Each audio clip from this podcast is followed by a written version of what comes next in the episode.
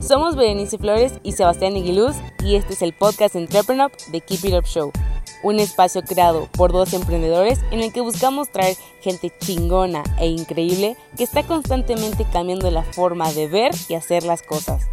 Cada martes, jueves y sábados podrás escuchar un nuevo episodio donde encontrar información clave que te ayude a impulsar tus ideas, tu empresa, pero sobre todo tus sueños. No importa qué te dediques, keep it up. Bienvenidos a un nuevo episodio de The Keep It Up Show. Antes de empezar, si nos estás escuchando por YouTube, ayúdanos con un like, dándole clic a la campanita y suscribiéndote al canal. Y en Spotify, dándonos seguir. Hoy tenemos de invitado a Alejandro Sousa, fundador de Pizza, plataforma de empoderamiento social disfrazada de pizzería. Hablaremos con Alejandro sobre las realidades de las personas abandonadas por la sociedad, el aprendizaje que se adquiere con la prueba y error y sobre cómo convirtió la pizza en un vehículo de cambio social.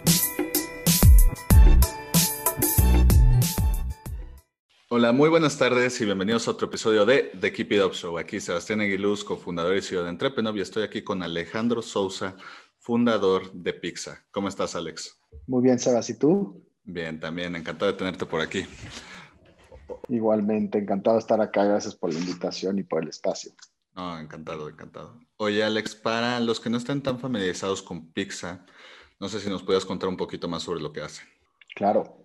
Em, pues Pixa, como lo definimos siempre, es que es una plataforma de empoderamiento social disfrazada como pizzería. Entonces, para entender a Pixa hay que entender esas dos partes, ¿no? La parte de la pizzería y la parte de la plataforma de empoderamiento social. Eh, como pizzería creamos la primera y única pizza hecha en maíz azul del mundo con ingredientes 100% mexicanos, o sea, la revolución mexicana de la pizza, y la vendemos en cinco unidades aquí en la Ciudad de México. Y como plataforma de empoderamiento social nos dedicamos a lograr este, la inclusión sostenible de chavos en un perfil de abandono social eh, mediante un programa de empoderamiento multidimensional que dura 12 meses. Y básicamente se, se, se basa en ayudarlos a lograr tres objetivos. Uno, eh, mantener y asegurar su trabajo formal en Pizza durante esos 12 meses y tener un desarrollo profesional continuo. Dos, este, tener un desarrollo socioemocional muy profundo. Y tres, poder salir del albergue donde los contratamos y entrar a su propia vivienda y sostener una vida independiente post-graduación. Oye, Alex, y cuéntanos un poquito tu origen secreto. ¿Cómo, cómo te vino la idea? ¿Cómo, ¿Cómo llegaste a este mundo de andar disfrazando el emprendimiento social con pizzas? Eh, pues la idea de, se me ocurrió primero la, la parte gastronómica. Eh, estaba yo viviendo en Nueva York, eh, estudiando mi maestría. Estaba yo con un amigo en un bar haciendo lo que los mexicanos hacen en el exterior, que es extrañar la comida mexicana. Y este, estábamos en ese momento soñando con los guaraches de maíz azul. Y yo creo que por pensar tanto en el guarache de maíz azul, la idea del guarache creció en mi cabeza, se convirtió en una pizza y dije, qué raro que no existe una pizza de maíz azul, seguramente no es posible. Dije, le voy a poner pizza porque así es como el mexicano dice la pizza y en vez de pepperoni que tenga chapulines y chicharrón prensado y, y esquites y toda la gloria mexicana y así nació el concepto gastronómico. Em, y durante mi maestría tomé una clase de, de periodismo y como parte de esa clase el maestro nos pidió que encontráramos a una persona que tuviera una historia increíble que contar en la ciudad de Nueva York y que siguiéramos a esa persona, que fuéramos su sombra durante los cuatro o cinco meses de la clase y él nos iba a dar este, herramientas de storytelling, ¿no? Para poder contar la historia de esa persona. Y yo siempre he estado muy atraído, muy fascinado por, por la problemática de, poblaciones callejeras. Y estando en la ciudad de Nueva York, obviamente es muy evidente, muy aparente.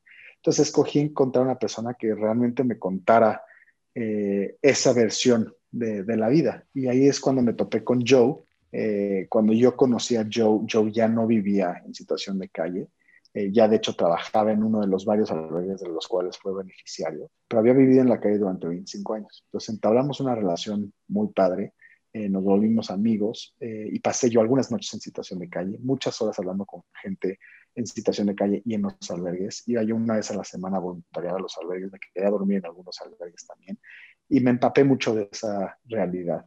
Y en algún momento de ese semestre, no me acuerdo eh, precisamente en qué momento, pero iba yo saliendo del albergue y dije, bueno, si algún día empiezo mi pizzería de, de pizzas de maíz azul, solamente voy a contratar a gente en situación de calle. Hasta ahí había llegado el concepto en ese momento.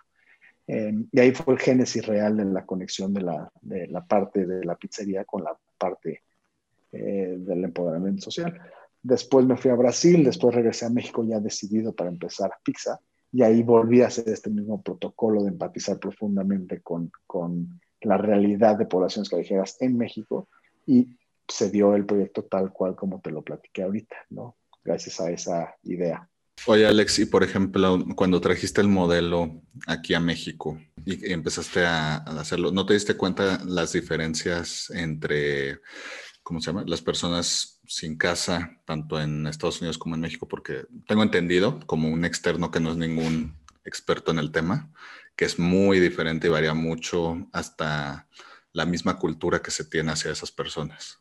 Por supuesto. Este, la verdad es que lo, que tuve que hacer fue este mismo protocolo de, la realidad fue una investigación etnográfica, fue una, un, profundizar eh, y empatizar eh, con, con, la realidad de, lo que es en México, a diferencia de Estados Unidos. ¿no? En Estados Unidos, pues eh, la gente que está en situación de calle tuvo, entre comillas, una vida normal, es decir, afecta desproporcionalmente a adultos, adultos que tuvieron alguna crisis económica, son veteranos de guerra, tienen alguna adicción, algún problema mental. Esas son las causas por las cuales terminan en situación de calle. En México, desafortunadamente, la gente nace en este perfil, ¿no? Y afecta desproporcionalmente a la juventud. Entonces, tenemos un problema enorme en México donde el 70% de la población vive en un perfil de abandono social, porque tiene por lo menos, eh, porque no tiene una necesidad básica cubierta, como lo es tener un hogar. Entonces, y solamente el 30% de ese 70% logra salir de ese estado socioeconómico a lo largo de su vida y tener movilidad social. Entonces, tenemos eh, un problema muy distinto, un problema en el cual eh, gente puede terminar y un problema en el cual gente empieza, ¿no? Y entonces tenemos que, que obviamente abordar eh, la problemática de distinta manera. Y, y ese proceso, em, realmente el, tema con Joe fueron esos cuatro o cinco meses en Nueva York, apliqué el mismo tiempo acá en México, hablando con expertos del tema, conectando con jóvenes en los albergues, hablando con todos los beneficiarios, este, para entender realmente cuál era la situación. Y ahí es donde eh, pudimos identificar cuál era el perfil de atención, eran jóvenes en un perfil de abandono social, de 17 a 30 años de edad, que tuvieran dos de estas seis características, y es que pasaron tiempo en situación de calle, tienen abandono familiar, rezago educativo, historial criminal, historial de dependencia de drogas y son migrantes, refugiados y o deportados. Un perfil completamente distinto al perfil que hay en Estados Unidos. Fuera de eso, ¿cuáles son los grandes mitos de las personas? Creo, creo que usaste un término muy bien, de socialmente... ¿Cuál fue? Socialmente... Abandono social. ajá, abandono socialmente con la experiencia y los años que llevan en Pixar, ¿cuáles son esos mitos que se tienen de esas personas que tú mismo te has ido quitando con el tiempo?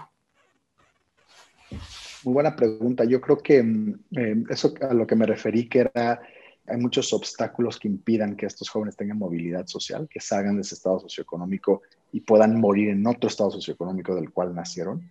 Hay muchas barreras estructurales, pero quizá las barreras más importantes que tenemos como sociedad son barreras este, mentales y barreras culturales, ¿no? Y eso, de ahí es donde vienen estos estigmas mentales que tenemos hacia la población en abandono social. Muchos de ellos son, y, estos no los tuve yo, eh, eh, te soy honesto inicialmente, yo creo que por, por mucha sensibilización que había tenido previa, pero sí son, son estigmas que reconocemos que, que la sociedad tiene, ¿no? Y eso es que gente, o sea, si eres un criminal hoy vas a ser criminal mañana y pasado, ¿no? Entonces, que el pasado te define. Ese es un estigma que tenemos, ¿no? Otro es, obviamente, que personas eh, que, que, han estado en un perfil de abandono social eh, van a aprovecharse de cualquier situación para salir adelante. Y eso se entiende como, si tú les das la mano, te van a tomar todo el brazo, te van a robar, van a encontrar por dónde salirse con la suya. Este, el que es drogadicto siempre va a ser drogadicto y que simple y sencillamente no puedes confiar en nadie más. Yo creo que el, estigma mental y cultural que tenemos es, es una falta de confianza, es que no damos borrón y cuenta nueva. Y si nos atrevemos a dar borrón y cuenta nueva, siempre lo cobramos. Y creo que ese es el determinante crucial de la intervención de Pixar, que es una intervención relacional, que parte de un criterio de empatía y de confianza absoluta, donde nos enfocamos en, celebrar y en reconocer al ser humano, no el hacer humano, ¿no? Y dar las herramientas y el espacio necesario para que salgan adelante si quieren, como puedan, cuando quieran, ¿no? Y nosotros ser una, una realmente una plataforma eh, que acompaña y que impulsa, no una mano, no una espalda que carga, ¿no? Este, entonces, esos son los temas con los que nosotros nos hemos topado. Es mucho una discriminación mental y cultural de no poder volver a confiar. Oye, Alexi, por ejemplo, ya nos mencionaste cómo te vino la idea del producto y toda la investigación que hiciste previa, pero eh, la parte de poner un restaurante, todo eso, eh, no sé si ya tenías tu experiencia en el asunto, si fue como, bueno, vamos a poner un restaurante y lo vamos a llenar de estas personas que trabajan y ojalá que la, gente llegue. No, no, sé cómo fue ese pensamiento, o no sé si en algún momento dijiste, bueno, pues lo vendemos directo al producto. Este, fue un, un comienzo rocoso en el sentido de que yo jamás había trabajado en un restaurante, eh, no tenía yo experiencia culinaria para nada. Eh, entonces, eh, fue un emprendimiento donde la parte de empoderamiento social es donde era mi fuerte, donde tenía mucha expertise. Había trabajado en muchos proyectos en, en, muchos países del mundo haciendo mucho este tema de investigar cómo es que hacemos emprendimiento social, impacto social, empoderamiento social y todo esto. Y en eso fue mi maestría y mi carrera también.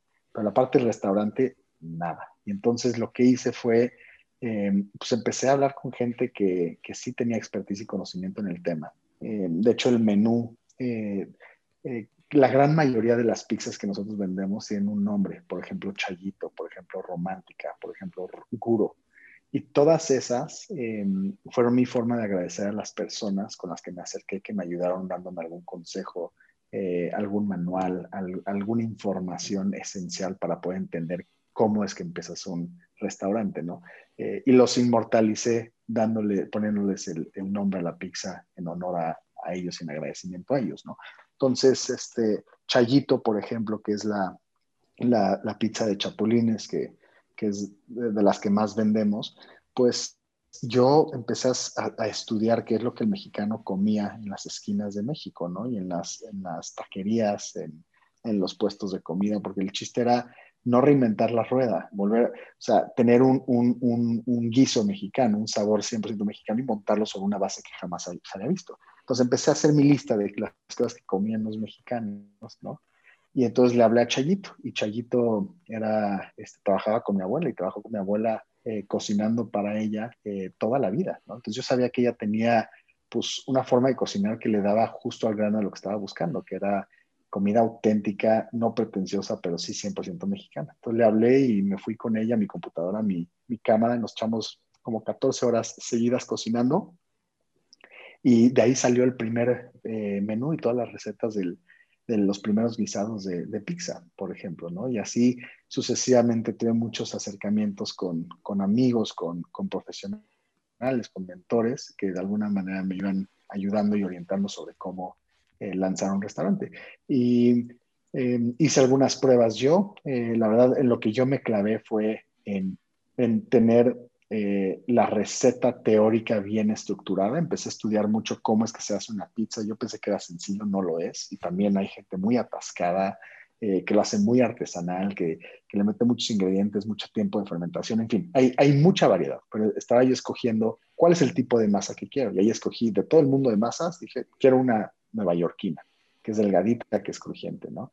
Y de ahí dije, ok, pues yo voy a hacer las pruebas de ver cuánto maíz azul se le puede meter, eh, para, porque el maíz azul pues no es elástico, se rompe, ¿no? Entonces empecé a hacer mucho prueba y error hasta el punto que ya tenía yo una masa, una receta que a mí me parecía que sabía muy bien y extraordinaria. El tema es que yo solamente la podía hacer como de este tamaño, porque no tenía yo la preparación de un pizzero de, de hacer la masa grande.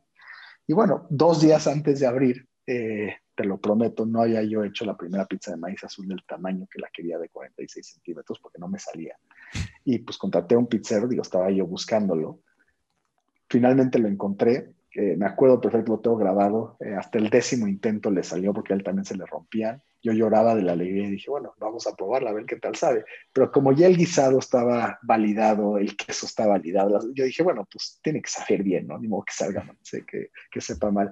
Y ya, y así abrimos, este, directito al público y afortunadamente tuvo una, una gran recepción el producto. Oye, me da curiosidad, ya mencionaste al principio que son pizza más, bien, emprendimiento social disfrazado de pizza, pero ¿tú ya sabías desde el, principio de este concepto de emprendimiento social o fue una linda coincidencia? Lo pregunto porque tengo entendido que tú fuiste de los primeros emprendimientos sociales famosos de aquí de México. O sea, ¿fue algo con diseño o como a muchos les pasa de que empiezan una empresa y luego se dan cuenta de que hay hasta toda una tendencia que apoya su forma de ganar dinero y, aumentar y cuidar al planeta? Eh, no, fue, fue por diseño y desde el mero principio, así estuvo diseñada y estructurada la empresa desde el inicio. Entonces, eh, yo no abrí las puertas como pizzería y luego me transformé a, a ver si funcionaba el tema del impacto social. Eh, todo estaba eh, estructurado y diseñado desde el inicio, la página web, todo el programa, la ruta del cambio, los 12 meses, bueno, eran 18 meses en ese momento. Y yo abrí las puertas con mis primeros tres agentes de cambio. O sea, así les llamamos a los... A, nuestros colaboradores que son parte de este programa de empoderamiento de 12 meses. Y ellos tres, de hecho hay un documental muy padre que ganó un premio, eh, este, que cuenta la historia de estos tres primeros eh, colaboradores, agentes de cambio que teníamos. Y ellos, al igual que hoy, dormían en albergue, vivían en albergue, venían a trabajar diario a pizza, regresan al albergue. Y así abrimos las puertas. Desde el primer momento teníamos el mismo modelo de que después de cada cinco pizzas que se vende se genera una automáticamente que va destinada para estos jóvenes, así empieza el protocolo de reclutamiento y vamos a entregar pizzas directamente a personas en situación de calle, en fin. Lo que hemos hecho es perfeccionar eh, y seguir mejorando el, el modelo. Eh, como te comenté antes, duraba 18 meses, ahora dura 12. Eh, siempre vamos cambiando las actividades que usamos para desarrollar esas habilidades socioemocionales, en fin. Pero el cascarón, idéntico desde el día 1. Perfecto. Oye, y por ejemplo, me da curiosidad, tú que estabas al principio, no, no hubo al principio problemas así con los puristas de emprendimiento social, de que son ese emprendimiento social, porque conozco muchos que es, no, si no es 100% sustentable, si no es 100% es cosas, pero a mí algo que me gusta mucho de tu proyecto, bueno, de tu empresa, perdón, es que justamente pues, encuentras una nueva forma de hacer las cosas y encuentras algo que es de consumo masivo, como una pizza. y, le encuentras eh, de, bueno, o sea, no solo me voy a llenar el estómago y ahí acabo, sino que todo eso lleva una economía circular que ayuda a que más gente sea impactada en diferentes facetas. Este, mm, muy buena pregunta. Mira, la realidad es que eh, yo creo que estuvo muy bien validado y muy bien vetado desde el inicio por un emprendedor social purista, que, soy yo. Entonces, eh, yo no quería, justamente no quería yo hacer un proyecto que fuera mm, tal vez como muchos nacen al inicio, que es, bueno, voy a vender mis pizzas y voy a regalar y voy a donar algunas, ¿no? Sabiendo que, que eso pues, realmente no soluciona ningún tema y no, no, este, no va más allá que, que, darle un apoyo alimenticio a una persona en ese momento, ¿no? Que digo, tiene su valor, tiene, tiene su significado, pero no trasciende a, a ayudar a solucionar una problemática mayor. Entonces, eh, el programa siempre estuvo estructurado con la complejidad que te comento hoy en día, ¿no? Que era realmente cómo eh, convertimos a las pizzerías en un espacio de empoderamiento real que le permita a, los agentes de cambio identificar y encontrar las herramientas que ellos necesitan para lograr el cambio que ellos quieran ver en sus vidas, ¿no? Y hacerlo en un protocolo súper intenso, multidimensional, para que después de un año salgan no solamente con un año de carrera profesional y, tener llave en mano al ser encargados de sucursal, sino tengan eh, un bienestar multidimensional desarrollado y comprobado y validado con el desarrollo de habilidades socioemocionales y que tengan su propia vivienda. ¿no? Entonces ahí estamos hablando ya de un impacto medible, holístico, donde una persona hace un año estaba en un albergue y hoy en día está en su propio departamento y puede continuar sosteniendo su vida. ¿no? Entonces es una intervención que realmente eh, como la diseñé fue para ahorrarle dinero al gobierno, para darle dinero al beneficiario y para darle dinero al inversionista. Como buena empresa social,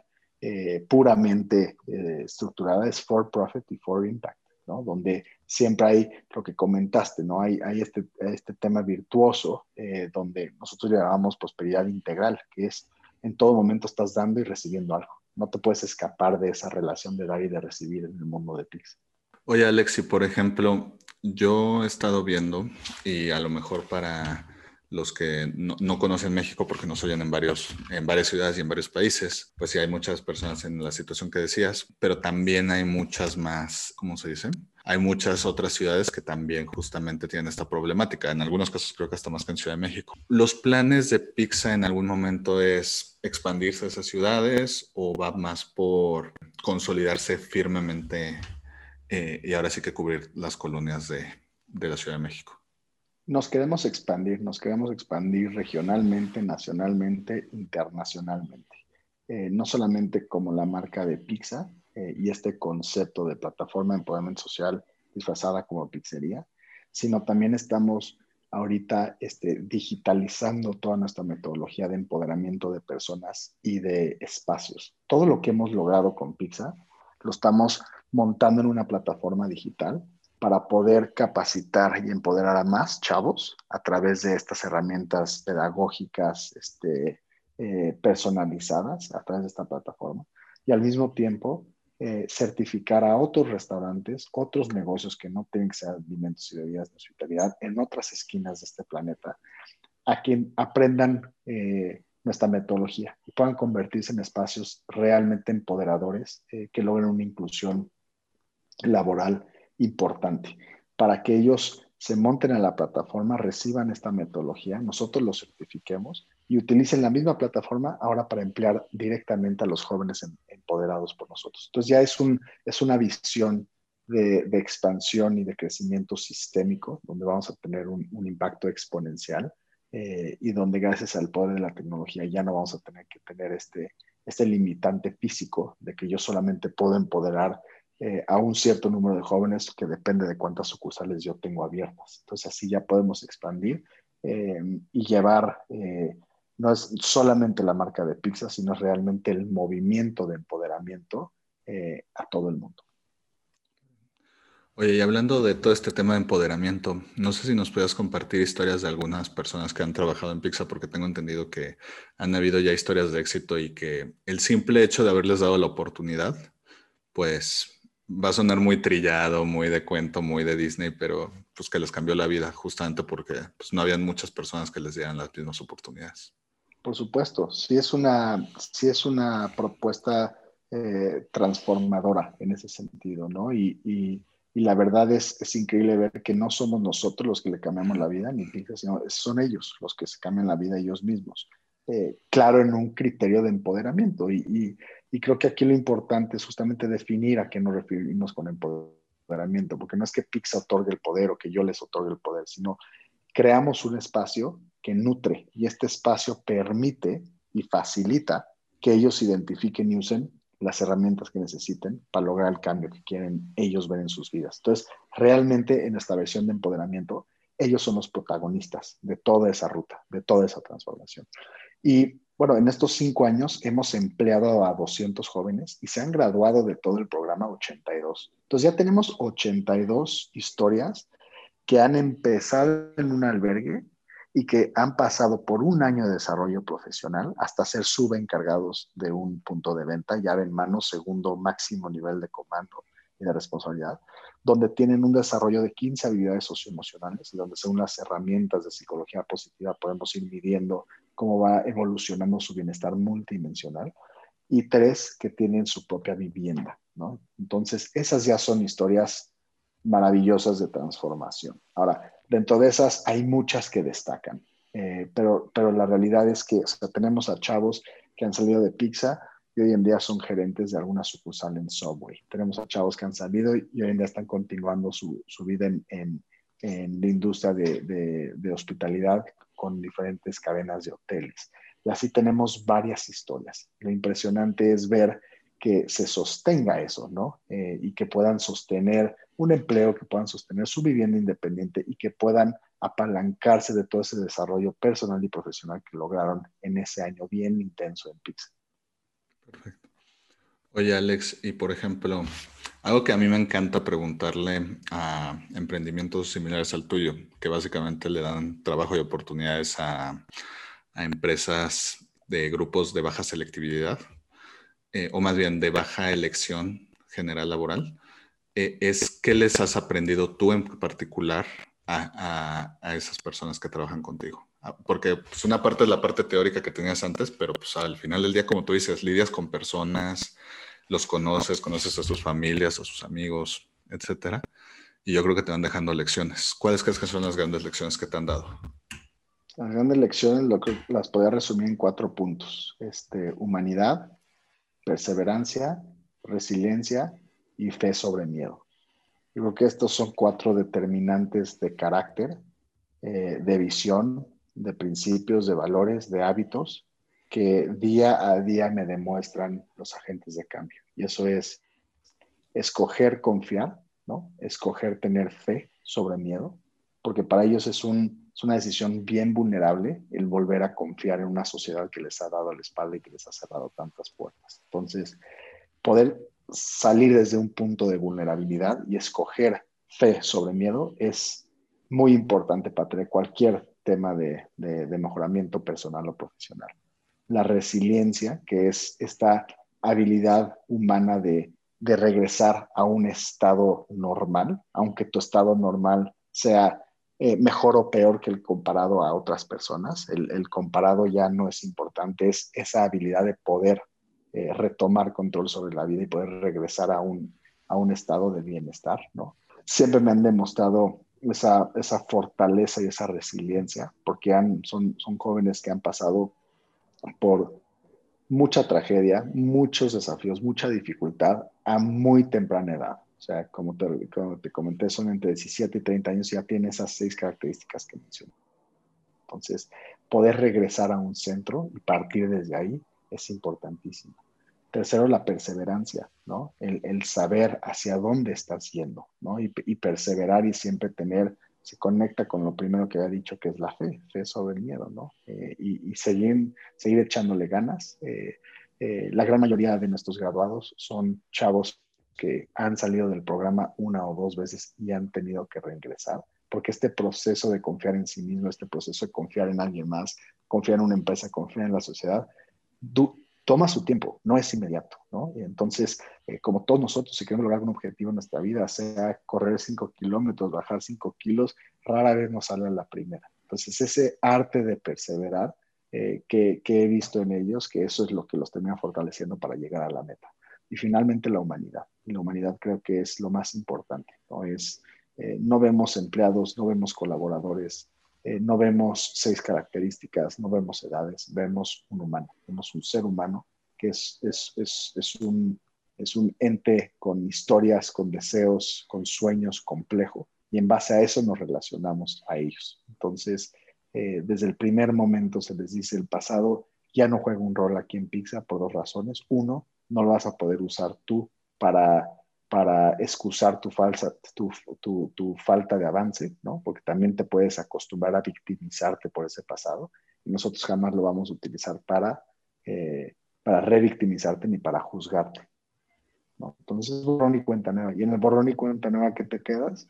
Con un hombre o con una mujer, con un nombre y con una sonrisa. Y eso es lo único que necesitas para poder eh, lograr empatía, confianza y transformación.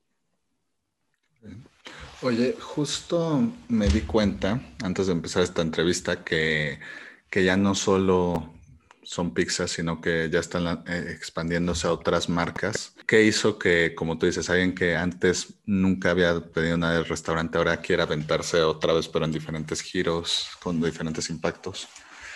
¿Qué fue lo que te invitó a eso? Y para los que no estén familiarizados con esas marcas, no sé si nos puedes contar un poquito de los nombres de esas marcas y también porque es un impacto social ir a esos lugares. Claro. Em, pues mira, la, intención de sacar nuevas marcas, la realidad es que es una respuesta a tendencias actuales de la pandemia. ¿no? Eh, nosotros nos dimos cuenta que, que podíamos nosotros eh, perseguir esta innovación culinaria y que tenía otras formas de representarse. Entonces, por ejemplo, algunas de las marcas en las que estamos trabajando Una se llama Tagano, que es el taco vegano, que son muchos de nuestros mismos ingredientes eh, metidos en una propuesta de taco vegano. La otra se llama Moshige, que es, son dumplings, eh, entonces ya es una fusión chino-mexicano, donde nosotros todo el relleno de estos dumplings son puras cosas de la garnacha mexicana, entonces estamos eh, dándole la revolución a ese tema también. Otro que va a ser de falafels, que, que, estamos mezclando ahí el garbanzo con el maíz azul. Otro que es café click, donde estamos haciendo tamales, pero de maíz azul y café. Entonces, son, la, la idea aquí era mantener la misma visión de pizza, que es vamos a revolucionar un concepto quizá italiano, quizá chino, quizá árabe, y vamos a mexicanizarlo. Vamos a darle este, este boost mexicano este twist mexicano eh, y vamos a hacerlo de la forma en la que siempre lo hemos hecho, que es empleando y empoderando a los mismos jóvenes. Entonces son marcas que ya salen eh, de nuestras sucursales existentes, que, que, que, gracias a la tecnología las podemos ofrecer a través de las tabletas y darles una oferta mayor a nuestros comensales para que sigan viendo esa marca de pizza en nuestras distintas ofertas culinarias.